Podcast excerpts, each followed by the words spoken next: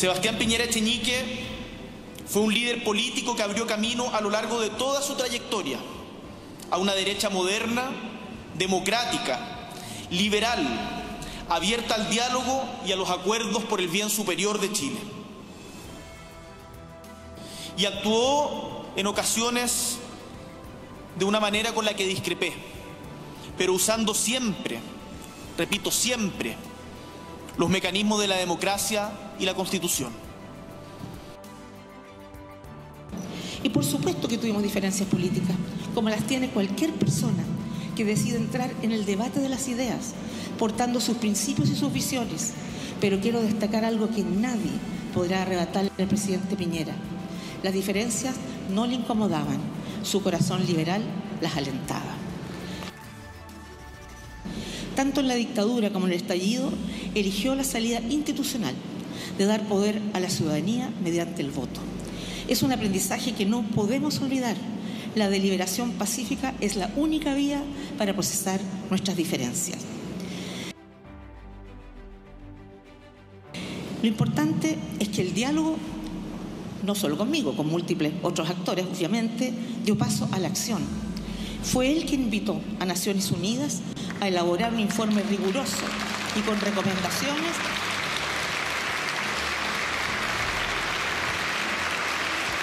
para abordar la grave violación de los derechos humanos. Y el resultado fue público y transparente. Eso yo creo que honra mucho el presidente Piñera él mismo haya pedido este informe.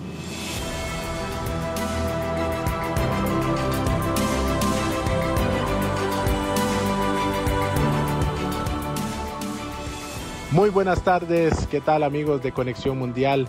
Bienvenidos una vez más a esta revista internacional del Sistema Nacional de Radio y Televisión SINAR, aquí a través de la 101.5 FM. Esta ocasión en Conexión Mundial vamos a estar tratando principalmente dos temas. El primero, el de las elecciones en El Salvador, eh, la reelección de, de Nayib Bukele y esta polémica con el proceso electoral en cuanto a eh, la prohibición que tenía el presidente Bukele para participar nuevamente en, el proceso y, optar por un nuevo mandato. Eh, también vamos a estar hablando eh, de el expresidente Sebastián Piñera, expresidente de Chile, quien falleció a inicios de esta semana en un accidente en helicóptero, el cual él iba manejando su helicóptero personal.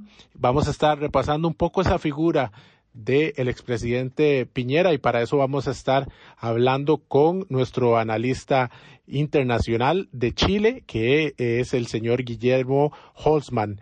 Así que vamos a hacer nuestra primera pausa comercial. Yo los invito a que se queden con nosotros para, como les comento, repasar esta figura del presidente Sebastián Piñera, lo que significa todo su paso a través de, la política en Chile y todos esos momentos duros que tuvo que manejar en las dos administraciones que pudo eh, presidir el expresidente Piñera. Y además del tema de El Salvador, un tema que eh, probablemente vamos a tener que estar eh, repasando aún más porque eh, han existido algunos problemas con la transmisión de los datos electorales y aún no conocemos exactamente tal vez la, la certeza de las cifras que se dieron en esta elección de El Salvador y la cual el, propio Nayib Bukele se autoproclamó como ganador. Así que quédense con nosotros, vamos a hacer nuestra primera pausa comercial y enseguida entramos de lleno con los temas.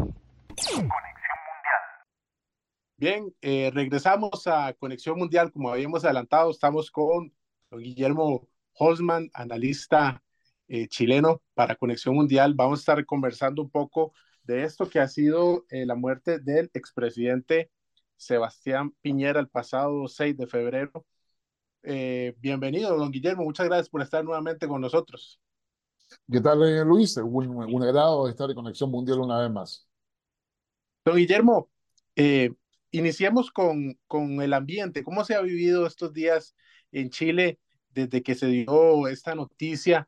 Hemos podido ver a través de los medios de comunicación muchas personas siguiendo todo lo que ha sucedido, Em, las visitas a, donde estaba el cuerpo, en la moneda. Em, ¿cómo, ha sido ese ambiente? ¿Cómo se recibió esa noticia? A ver, primero entender de que la muerte de Sebastián Piñera fue una muerte inesperada. Él era un actor político vigente todavía, eh, tratando de poder influir en lo que es la derecha liberal que representaba de frente a las próximas elecciones que hay en Chile de nivel regional y comunal en octubre próximo. Estaba incluso conversando con el presidente Borges para prestarle ayuda en virtud de los trágicos resultados de los incendios que hubo en la región de Valparaíso, en la zona centro de nuestro país. Eh, es decir, estaba completamente, completamente vigente. Y, y su muerte eh, pilló por sorpresa a todo el mundo.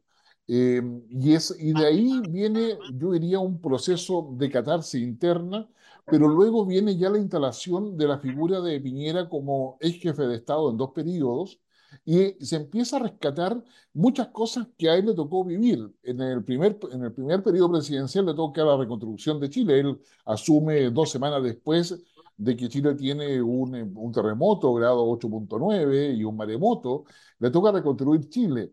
Y luego, como en su segundo periodo, le toca la pandemia.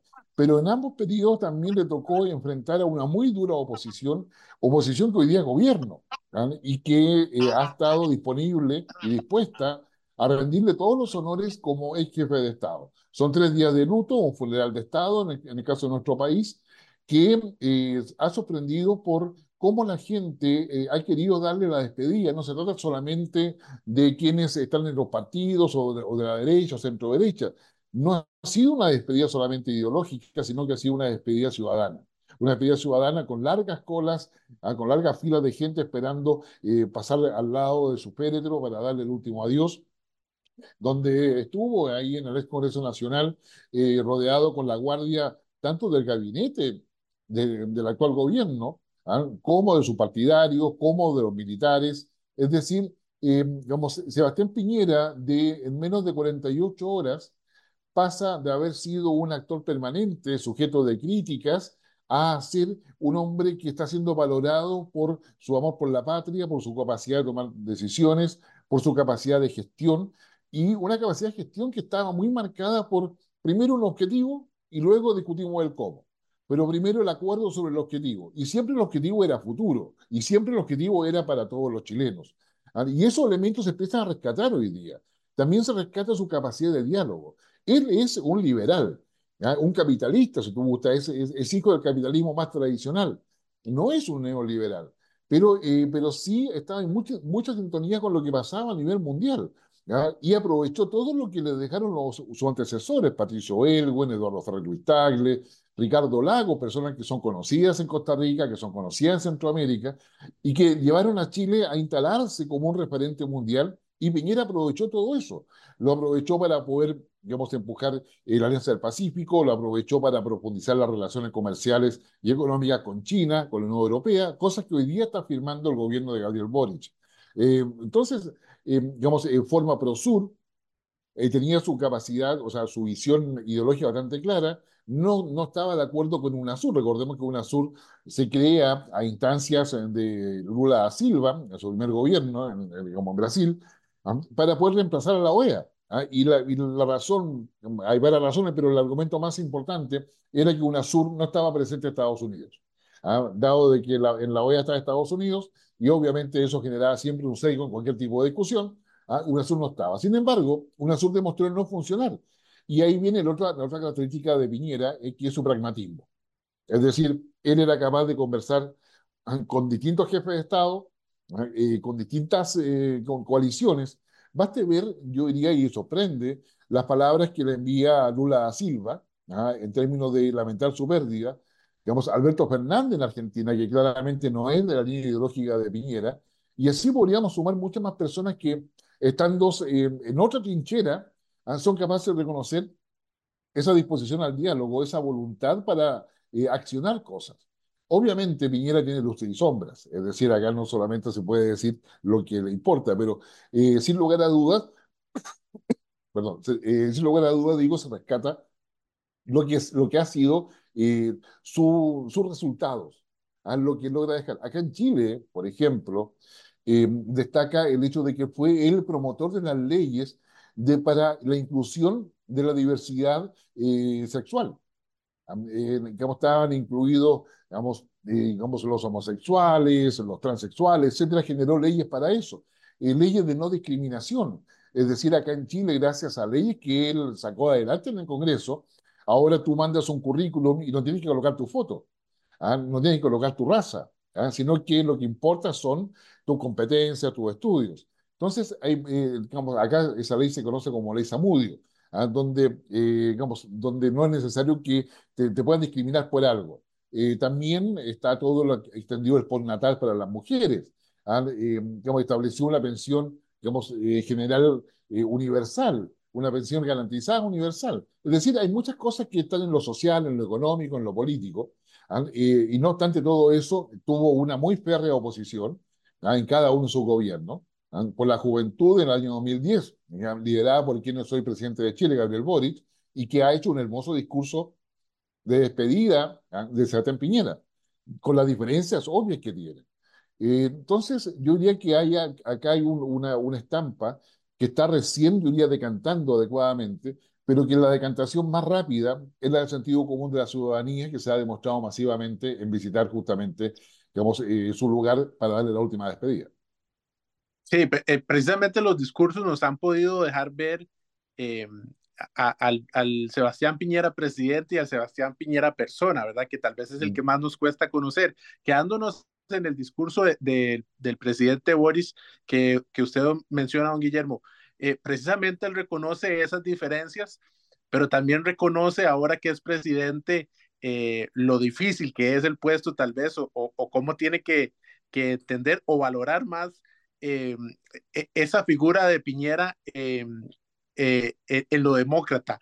y es una, es una connotación que ha salido mucho en estos días sobre esa figura demócrata del presidente. Eh, ¿por qué lo, lo, ubicamos así? No, no es que estoy poniendo en duda, sino para que usted nos explique por qué se gana también e, ese adjetivo el expresidente Piñera. A ver, primero yo diría en términos de nuestro proceso histórico político, Sebastián Piñera eh, no estaba de acuerdo y era crítico de Pinochet y de la, del gobierno militar o la dictadura militar, como se le quiera llamar. Vamos, él votó no, votó en contra de Pinochet y votó por el retorno a la democracia.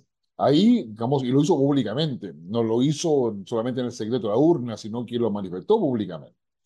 Luego, eh, cuando él, digamos, primero, bueno, cuando entra a la política es presidente de la Renovación Nacional, un partido centro-derecha liberal, luego senador, ah, luego, eh, compite por la presidencia que la, la obtiene finalmente, ah, eh, y cuando llega a la presidencia, no se cansa de poder luchar por la democracia, de denunciar y de, criticar la violación de derechos humanos, no solamente en la, dictadura militar que hubo en Chile, sino que a nivel mundial. Y el respeto a los derechos humanos pasa a ser un elemento central de lo que es su gestión y lo hace con acciones concretas.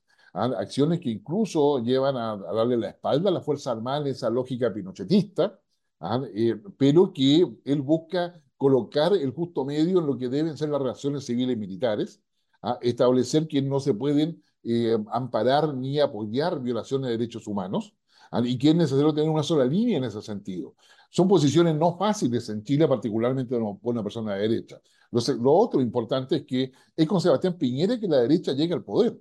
Es decir, digamos, eh, habíamos tenido solamente presente la concertación, Patricio Elwin, digamos, Eduardo Frederick Tagle, Ricardo Lagos, y es con justamente eh, con Piñera que se llega eh, llegan al poder.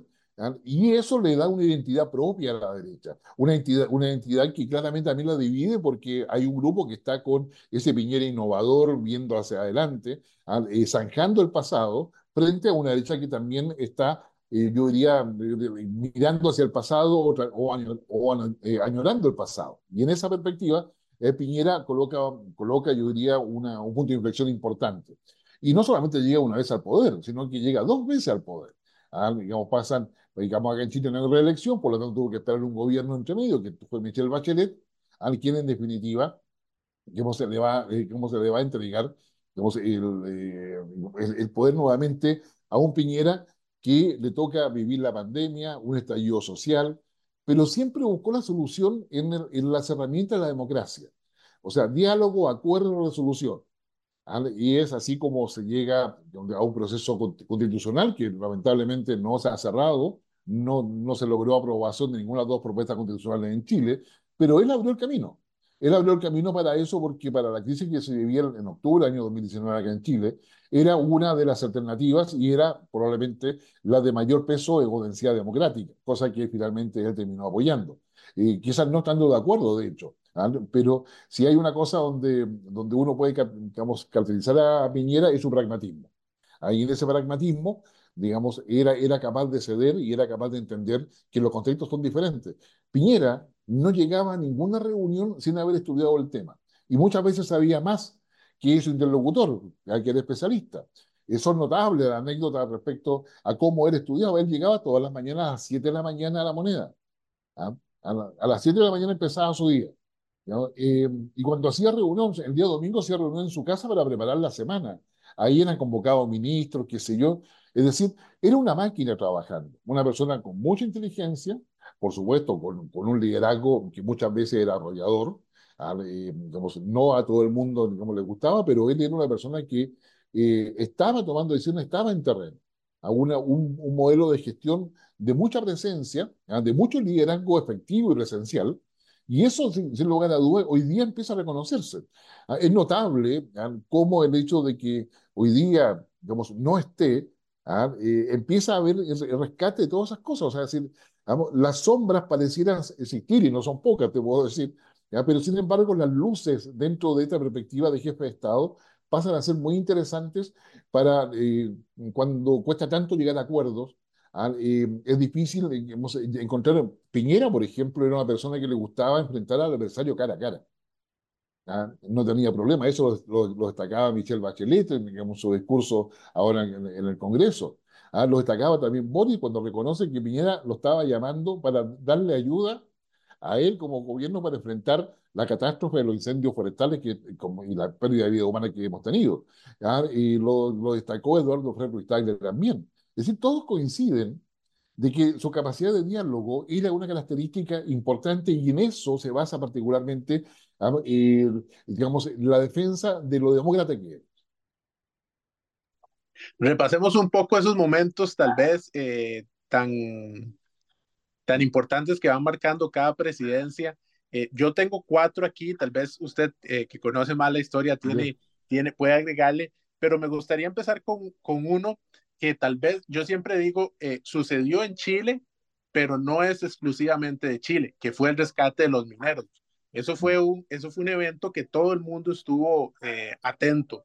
Y ahorita pudimos eh, escuchar a uno de los mineros en, eh, en, la misa que se estaba haciendo, porque vale, vale rescatar, estamos grabando esto el viernes, son las 10.30 de la mañana, hora de Costa Rica, 1.30 hora de Chile. Acaba de terminar el, el, la misa. Y, bueno, uno de, los, uno de los mineros decía, hoy hay 33 banderas y no 33 cruces. cruces y podía escuchar a quien conducía la transmisión que nos decía eh, que él tuvo información de cuando estaban reunidos, me imagino yo, eh, parte del Ejecutivo, los ministros, el gabinete, donde habían algunos de ellos que no querían o decían que no eh, llevaran a cabo el rescate por lo difícil que es, me imagino yo, lo peligroso. Y sin embargo, el presidente Piñera, pues dice, sí, vamos por ello. ¿Cómo fue ese, ese momento, tal vez, eh, lo que vivieron ustedes y ese liderazgo que efectivamente los mineros, que son los principales protagonistas, reconocen y agradecen hoy al presidente? eso, e, eso en su minuto fue francamente un debate no solamente en el gabinete, sino que a nivel nacional, es decir, la cantidad de recursos, para decir un término económico, la cantidad de recursos que había que movilizar para intentar el rescate. Y él, eh, digamos, a pesar de las opiniones en contra, digamos, hizo lo que te digo, planteó un objetivo, rescatar los mineros. ¿Ah? Y su pregunta era cómo. Preguntó a la NASA, preguntó a, los mineros que más sabían, que se iba en Chile, en el extranjero, se asesoró por todos lados ¿ah? Hasta que los especialistas le dijeron, es posible, pero hay un riesgo de que no resulte. ¿Ya? Y, y, fue su liderazgo el que se impuso y los que estaban en contra tuvieron una alternativa, o se sumaban a lo que él quería hacer y hacerlo, y hacerlo bien, porque era muy exigente en ese sentido, y las instituciones en Chile lo hicieron. ASMAR, que es astilleros de la Armada, construyó la cápsula, la famosa Fénix, ¿ah? qué sé yo, y tuvieron que contratar ingenieros, qué sé yo, para hacer todas las características, todo, todo lo que se requería para que eso resultase. O sea, hacer una perforación ¿ah? de varias decenas de metros para poder llegar a donde estaba y sacarlos uno por uno. Es decir, eh, eh, fue impactante digamos, a nivel mundial. De hecho, como todos, los todos los medios de comunicación llegaron a, ver digamos, cuando supieron que estaban vivos, acá estamos vivos, somos los 33, un, un papel que Piñera guardaba, que sé yo, lo di en un cuadro. Eh, bueno, finalmente, digamos, lo sacó, pero fue su porfía. Pero también es ahí donde notas el liderazgo, él sabía lo que se, lo que se jugaba.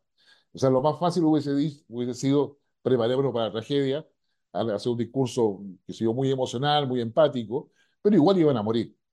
Entonces, eh, la, eh, sin embargo, colocó todo. Ahora, ¿cómo lo usó eso él? O sea, colocó todo y luego donde iba, a todo país que fuese, ¿ah? demostraba, ve, ve que se podía, ve que, ve que teníamos la capacidad y lo, y lo, usó como parte de su estrategia para poder relacionarse, diría, con presidentes, jefes de Estado, eh, donde él aparecía como líder. Ahora, ese liderazgo internacional que toma desde el rescate de los 33 él, maneja muy bien lo que heredó de Elwin, de Frey y de Lagos en términos de posicionamiento internacional que Chile había ya logrado. ¿ah? Y lo que hace Piñera es gestionarlo en de una forma más inteligente, si quieres, o aprovechando mejor las oportunidades, como tú desees, ¿ah? eh, y lo va llevando a otros niveles. Es ahí donde él es el precursor de la Alianza del Pacífico, ya digamos, donde están los países del Pacífico, Ah, es ahí donde él dice, ¿sabe qué? UNASUR dejemos de lado, de hagamos PROSUR, ¿ya? Eh, o sea, cosas prácticas, ah, no ideológicas, cosas prácticas que cooperaran a la integración regional. Conversa con Brasil para los corredores bioceánicos, ah, es decir, digamos, va con Argentina para poder sumar capacidades. Eh, o sea, se va transformando poco a poco en un gran articulador de, eh, de voluntades para conseguir algunos objetivos. Importante era para él también digamos, luchar y mostrar un, especial interés por el retorno a la plena democracia en Venezuela, por ejemplo. Ah, que yo, lo propio en Nicaragua, donde él veía que efectivamente al perder esa cualidad el pueblo se veía afectado. Entonces, entonces yo diría que eh, Piñera fue muy coherente en lo que él pensaba y lo que hacía, pero también nunca se restó al diálogo. Yo me recuerdo estando en Ecuador, yo estaba en Ecuador en esos años, cuando Piñera va a donde Rafael Correa para, para poder eh, sumarlo a la iniciativa que estaba él llevando a cabo a nivel internacional. Y se van los dos a caminar en la playa. Y era, y era muy, muy, eh, muy, muy característico porque Rafael Correa mide como un metro noventa, al que si yo sé que no un poco más, ¿ah? y Sebastián Piñera debe estar en un metro setenta, una cosa así.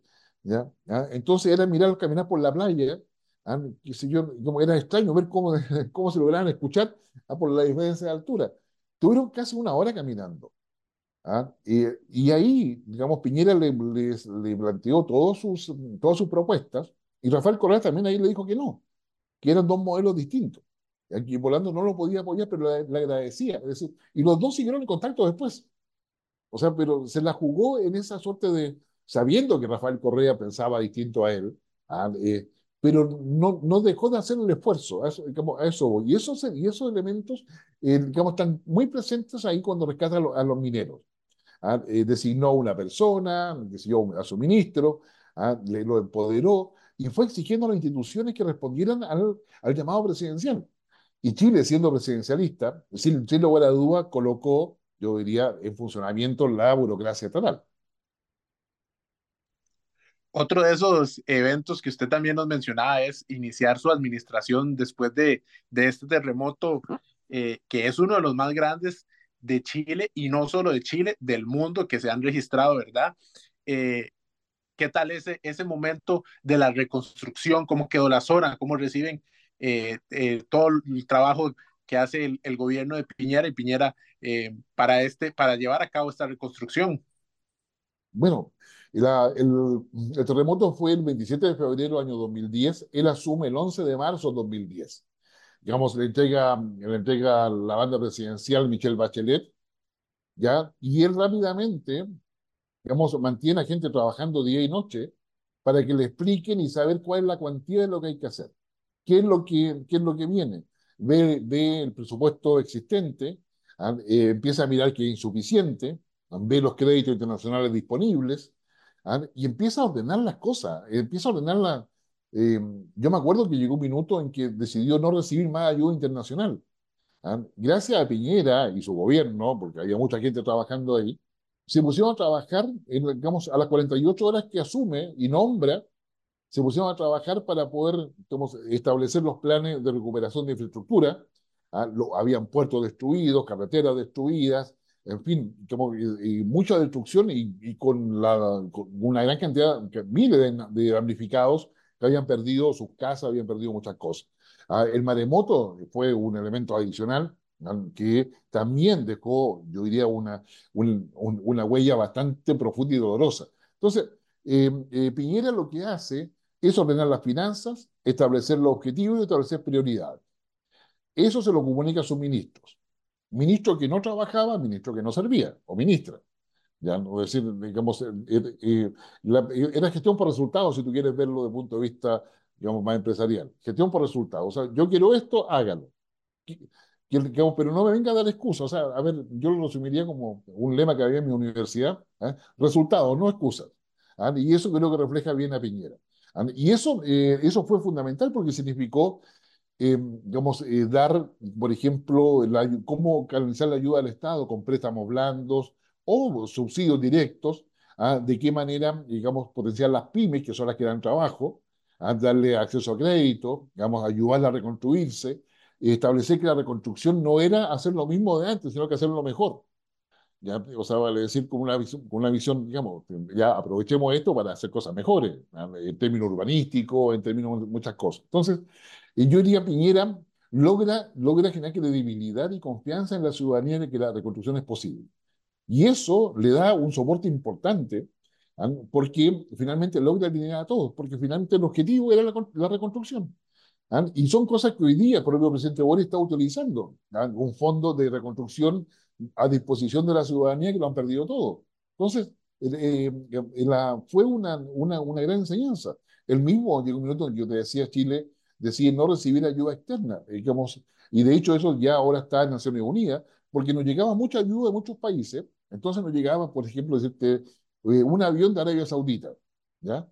con mucho alimento, con muchas conservas, con mucho tarro, qué sé yo, muchos paquetes, etcétera, pero todo venía en árabe.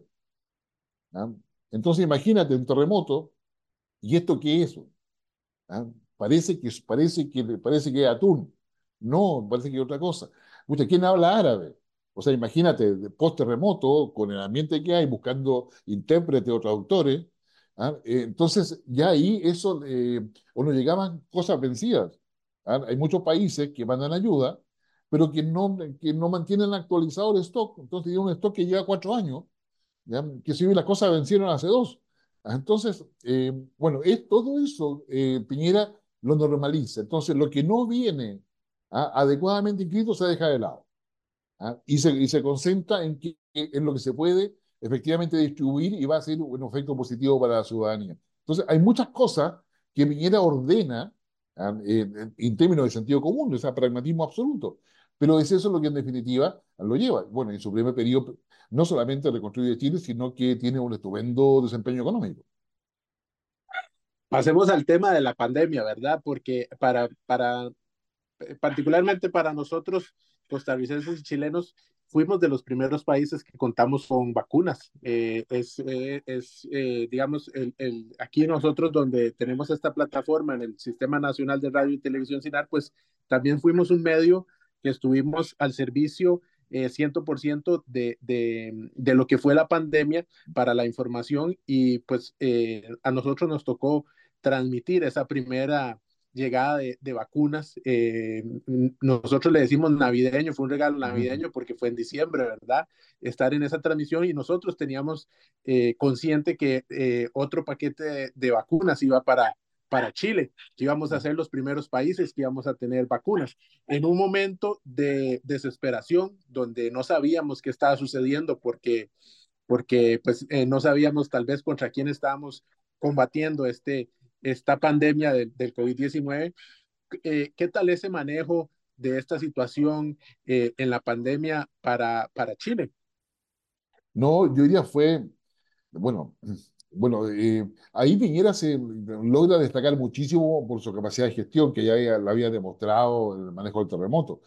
Eh, no, acá Piñera lo que hace es tomar, tomar, hacer el diagnóstico. Ya, ok, ¿cuáles son los síntomas? ¿Cuál, cómo, ¿Cómo viene la pandemia? Y ahí se da cuenta que en lo urgente ¿ah? necesita camas, respiradores eh, mecánicos, ¿ah? y después viene la vacuna. ¿ah? Y, la, y la verdad es que, por ejemplo, eh, era evidente, o sea, lo que se sabía en aquel minuto era que las personas que tenían alguna afección cardíaca eran más, digamos, eran más vulnerables, digamos, al COVID-19. Entonces empieza a preguntar, ¿cuántas personas tienen algún tipo de afección cardíaca? ¿Ya? Estadística, datos. ¿ya? Y no teníamos los datos consolidados. ¿ya? Eso significó que durante dos semanas ¿ya? tuvo que juntarse todos para, para juntar las bases de datos, reconstruir lo que había que reconstruir, tomar los datos que, que faltaban y tener eso. Mientras él hacía eso, digamos, él dio una respuesta al país. Necesitamos camas, ¿ah? necesitamos respiradores mecánicos. Y involucró al sector privado ¿ah? y se fueron a comprar ventiladores mecánicos a China. ¿ah? Se hizo todo, toda una campaña alrededor de eso mientras juntaba datos para saber quiénes iban a ser los afectados. ¿Ya? Es decir, porque el Estado no tenía las estadísticas, no tenía las bases de datos, y probablemente Costa Rica no es distinto. Digamos, cada institución tiene datos, datos diferentes y las bases de datos no solamente conversan entre ellas.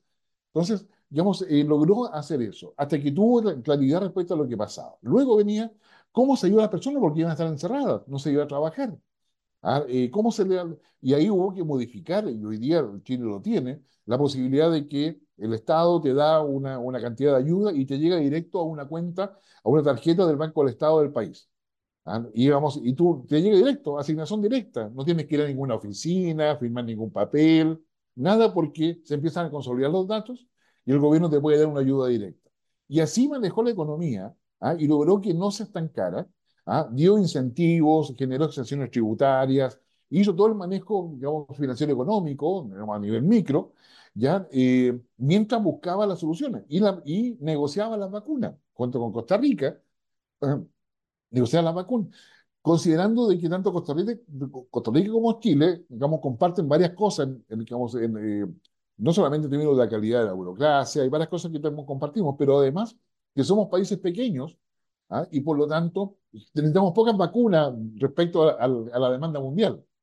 ¿ah? Entonces podíamos nosotros negociar pequeñas partidas, que era distinto que la negociar a India, por ejemplo, con 1.400 millones de habitantes. Ya, no sé si, o sea, claramente o sea, era distinto, nosotros necesitamos, no sé, 20 millones de, de, vacunas, 10 millones, etcétera, pero eran cifras mucho menores a las que daba cualquier otro país. Entonces, pero a su vez hicimos eh, contratos por adelantado, porque en ese minuto los laboratorios ah, eh, estaban recién produciendo y hay todo un proceso de cómo validar las vacunas.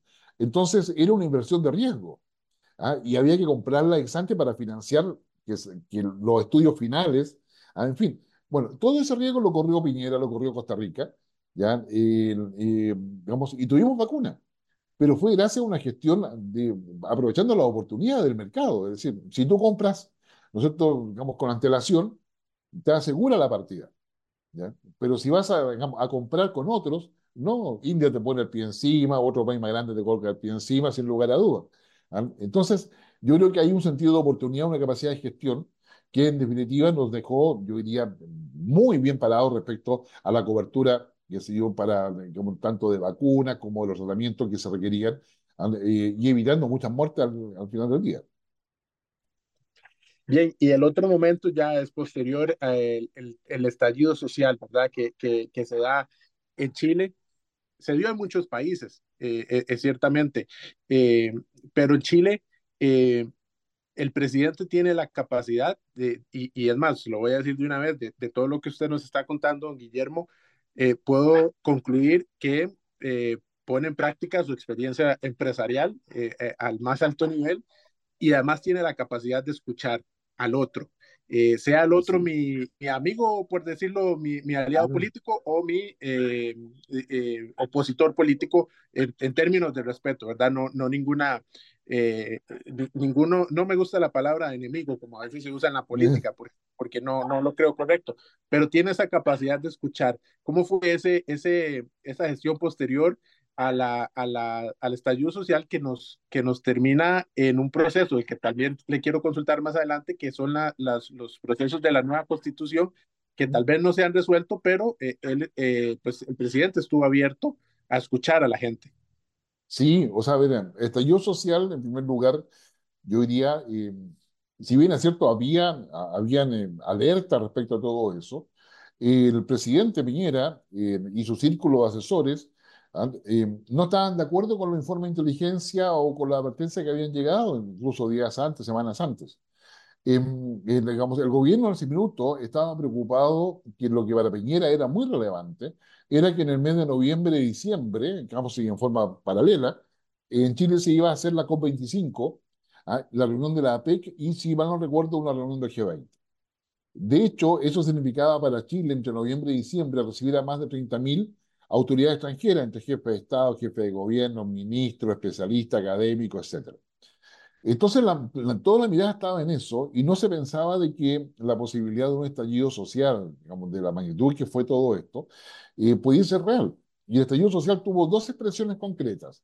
Una era el 18 y 19 de octubre, con más de 136 estaciones de metro destruidas, ya, digamos, con una, una gran violencia, lo cual daba cuenta de una planificación. Digamos, uno destruye 136 estaciones de metro como en términos espontáneos, o sea, o sea requería una, planificación. Pero quizás lo más importante, bueno, frente a eso que sucede el 18 y 19 de octubre, el sistema, el sistema de seguridad de Chile, con las policías incluidas, quedó absolutamente sobrepasado, porque eso estaba asociado a gente flotando en las calles, eh, por el tema de la desigualdad, eh, digamos que era, era real, no, no estamos hablando de que haya sido una cosa inventada, pero eso convoca, yo diría, a la calle a personas que estaban con un alto nivel de frustración, no solamente tema ideológico, sino que se juntan una serie de, de, de elementos que dan forma a un estallido social muy violento, pero también muy masivo. Y esa masividad quedó muy, muy, muy concreta el 25 de octubre, cuando se convoca a una protesta pacífica en Chile. Y en esa protesta pacífica, según cifras de Carabinero, o sea, la cifra oficial si te gusta, salieron a la calle a través de todo el país 3 millones y medio de personas. Es decir, era superada por mucho cualquier tipo de protesta anterior. Cosa. Y esa protesta fue pacífica. Y es esa protesta pacífica la que marca una crisis institucional que en definitiva deja al presidente Viñera desesperado porque no, eh, no sabía qué hacer. Eh, eh, tenía al lado el tema que el, vamos, la oreja que declarara estado de sitio, al que sacara a a la calle, que fuera por esa vía ¿ah? en la práctica. El, estaba a borde de una acusación constitucional, la tercera ya, ya la habían hecho dos, dos, dos acusaciones antes, la, lo mismo que hoy día gobiernan acá en Chile han dicho sea de paso. Digamos, lo mismo estaban, estaban presionando al, gobierno de Piñera eh, y él opta por no. Y es ahí donde da, donde da el espacio para que se llegue a un acuerdo por la, por la paz social y nueva constitución que se firma el 15 de noviembre. El 15 de noviembre de 2019. Y ahí se da inicio a todo el proceso constituyente que va a tener dos expresiones, una con una convención constituyente, que va a ser durante, eh, digamos, 2020-2021, y otra que va a ser, ¿no es cierto?, finalmente en 2023, ah, como un Consejo Constitucional, no aprobándose ninguna de las dos propuestas de constitución.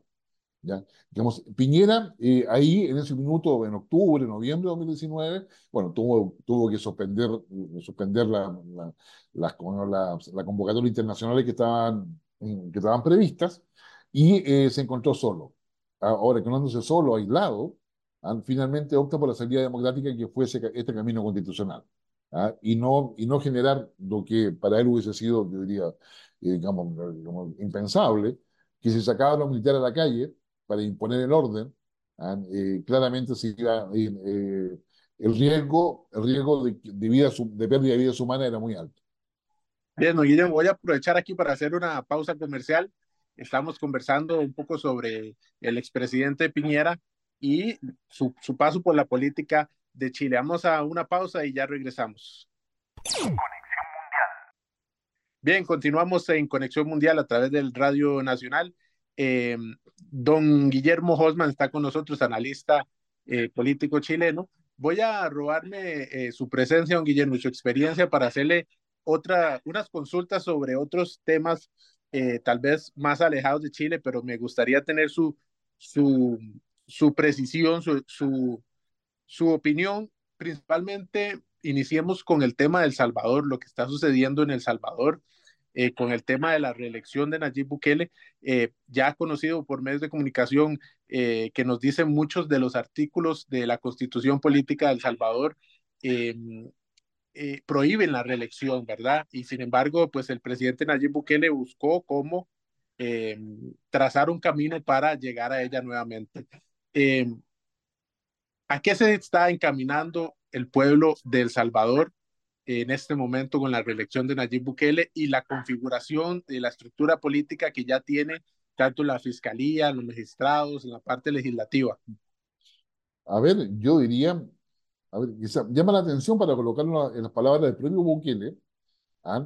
que eh, cuando él ya se autoproclama como vencedor de las elecciones, señala que El Salvador es el país, es, es un país, eh, es el primer país democrático con un solo partido.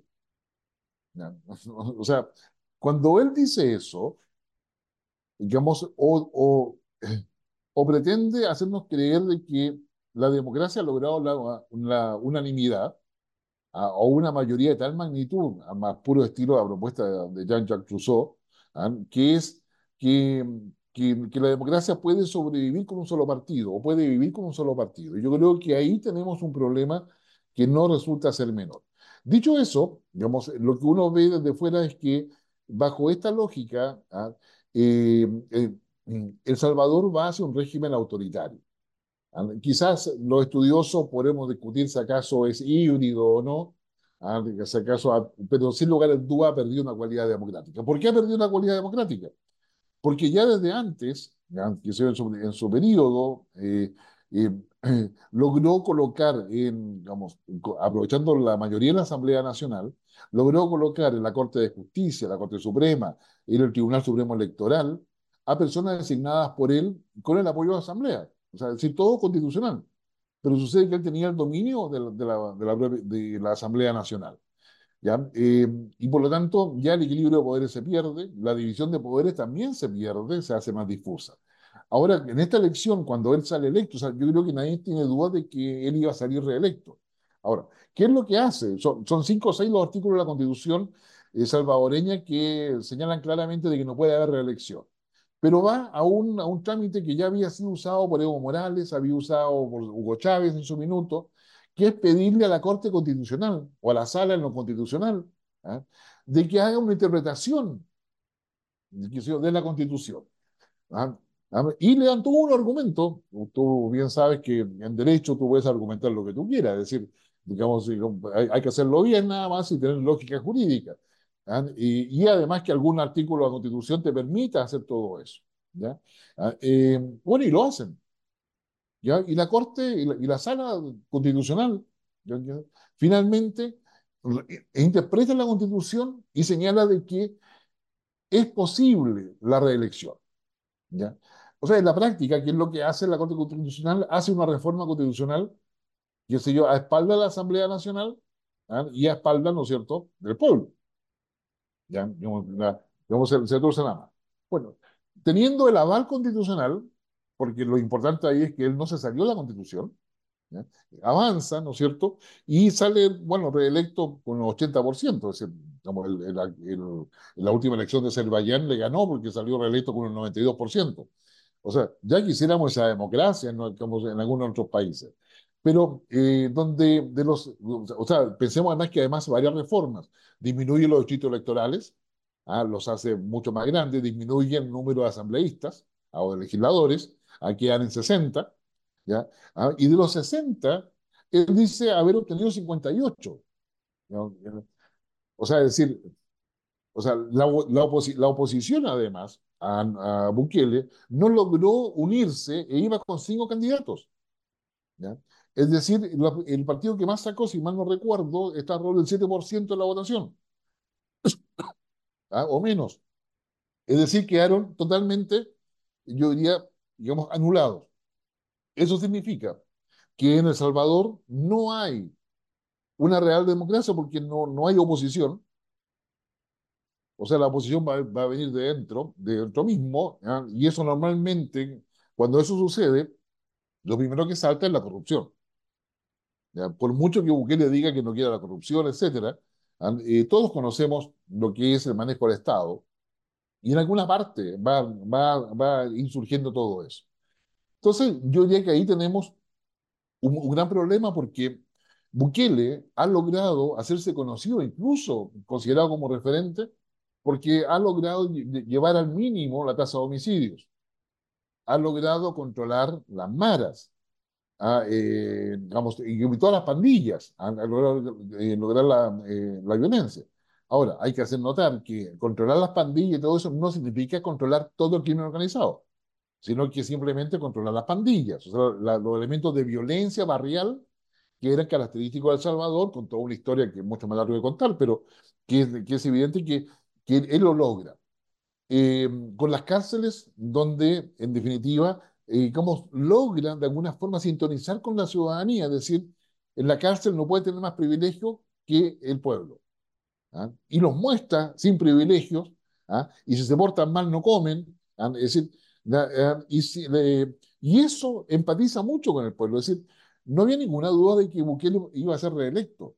¿ah? Eh, pero sucede que él, uno se olvida de estas cosas, en los últimos dos años ha gobernado con estado de excepción. O sea, es decir, si ya, digamos, colocó la, eh, la aplanadora electoral para obtener el resultado que tiene, además lo hizo en estado de excepción y lo más probable es que el estado de excepción se mantenga. O sea, lo, más natural es que vaya hoy día a una reforma constitucional. ¿ah? O sea, que, ahora lo van a hacer los propios asambleístas, ¿ah? que como lo representan a él, va a quedar una constitución donde la reelección como permanente va a estar dentro de lo articulado. Entonces, yo diría que eh, es el... Eh, ahora, sin embargo, digamos, perdiendo El Salvador su cualidad democrática, que ya a mi modo ya la perdió, porque aquí hay dos cosas, o sea, una cosa es la participación y la representación, como elementos esenciales, pero es, esa participación de alimentación hoy día está debilitada, por, decirlo menos, cuando tienes partidos ínfimos que no tienen ninguna capacidad ni fuerza para ser una minoría capaz de poder presentar una oposición creíble a, a quien tiene el poder, claramente la, la, democracia se debilita. Pero también se debilita en términos de una toma de decisión que cada vez es menos transparente. O sea, una cosa ah, es que te diga el pueblo, sabe que Digamos, ellos no pueden tener más privilegios que lo que tiene usted, perfecto, ¿ya? Pero también hay, cuando hay estado de excepción, hay mucha gente que es detenida por simple sospecha, ¿ya? Y, son 15 días los que los pueden tener detenidos. Ahora, es decir, ¿bajo qué condiciones, bajo qué elementos? Yo diría que ahí hay todo, un, todo un debate lo que, lo que va a llevar a que las críticas al gobierno de Bukele se van, eh, van a aumentar desde el punto de vista de derechos humanos, van a aumentar desde el punto de vista de legitimidad para mayor abundamiento. esta elección salió manchada en, la, en, virtud de los errores de la empresa que no podía transmitir los datos y que al final era como irrisorio. si usted no pudo votar ayer, ¿ah? venga a votar mañana. ¿ah? O sea, es como ilógico, o sea, no, cuando ya los resultados están listos, es decir, ¿qué, voy a ir a votar? O sea, entonces, entonces yo creo que eh, va a haber una, poco a poco El Salvador eh, se va a enfrentar a otro desafío. Bukele yo creo que no la va a tener fácil.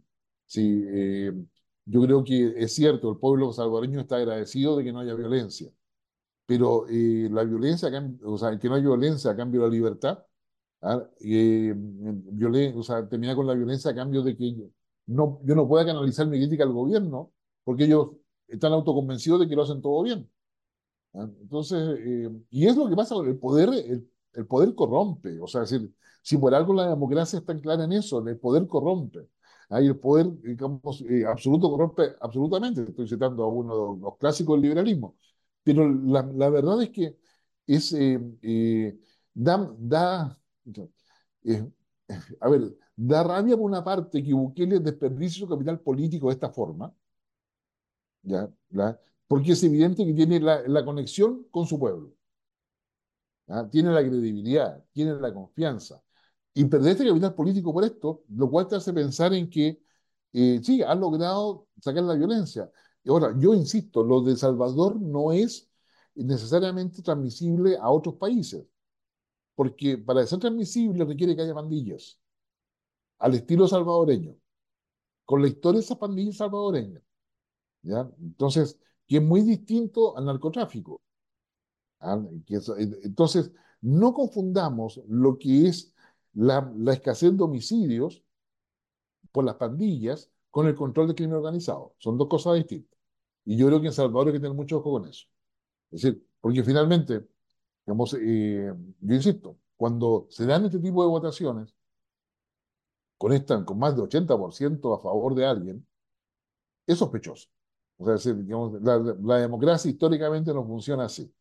No hay, o sea, la democracia justamente funciona porque la unanimidad es compleja.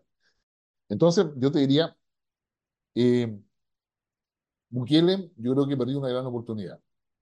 ¿ah? Y de haber sido una, un camino de solución o una suerte de, luz a seguir, ¿ah? sea, eh, esta elección lo está opacando, digamos, y lo opaca frente al resto del mundo.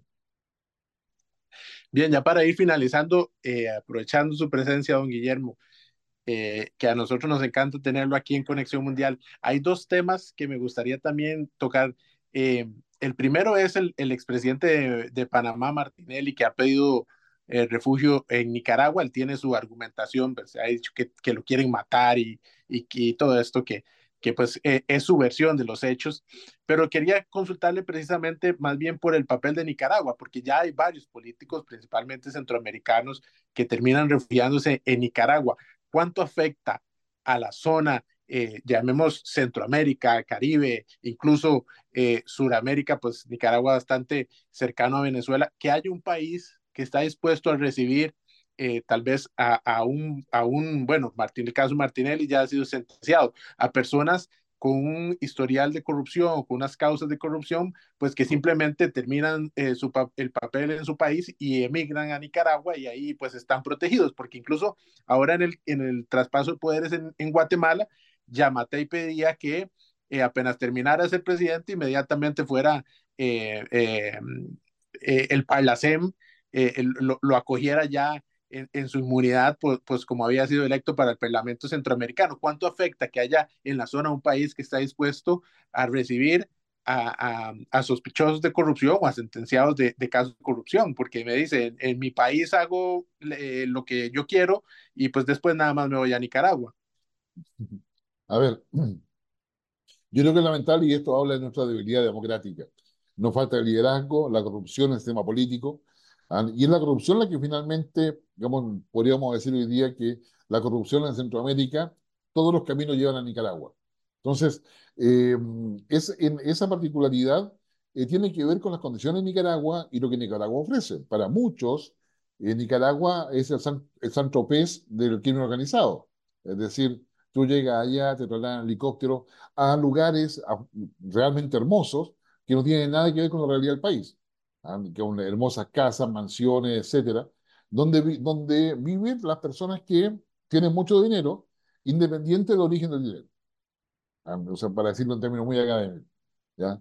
Eh, la, y en Nicaragua, a eso le conviene porque significa para Nicaragua recursos, significa para Nicaragua redes, significa para Nicaragua capacidad de influencia en los países de origen de estas personas, porque esas personas no son cualquier persona, no es la persona que vive en un barrio hay una persona que ha tenido poder, que eh, le deben favores, que tiene favores, que sabe cómo funcionar dentro del Estado, desde su Estado original. Por lo tanto, yo creo que Nicaragua, eh, digamos, siendo satélite de Cuba, de Venezuela, ah, eh, sin lugar a duda aprovecha esa información. Es decir, la, no es inocente, eh, ni siquiera me debería decir que es ideológico, eh, la declaración pública puede ser ideológica, ¿ah? en términos de que, que, son perseguidos, qué sé yo, etcétera. Pero yo creo que el argumento real es otro.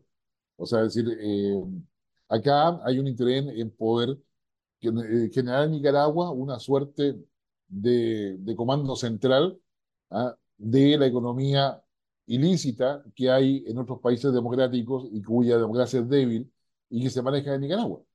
O sea, es decir, eh, y Nicaragua ha mostrado que tiene capacidad de injerencia en otros países, y acá hay historias sobre eso. Es decir, eh, digamos, si nos vamos décadas pasadas, entonces hay acá elementos que son, que son interesantes. Así que eh, yo me temo, me temo de que, ahora, si, yo me temo de que Centroamérica ah, se está debilitando. La lucha que está dando Bernardo Arevalo en Guatemala ah, es, compleja, por decirlo menos. Yo a Bernardo lo conozco hace años, pero es compleja.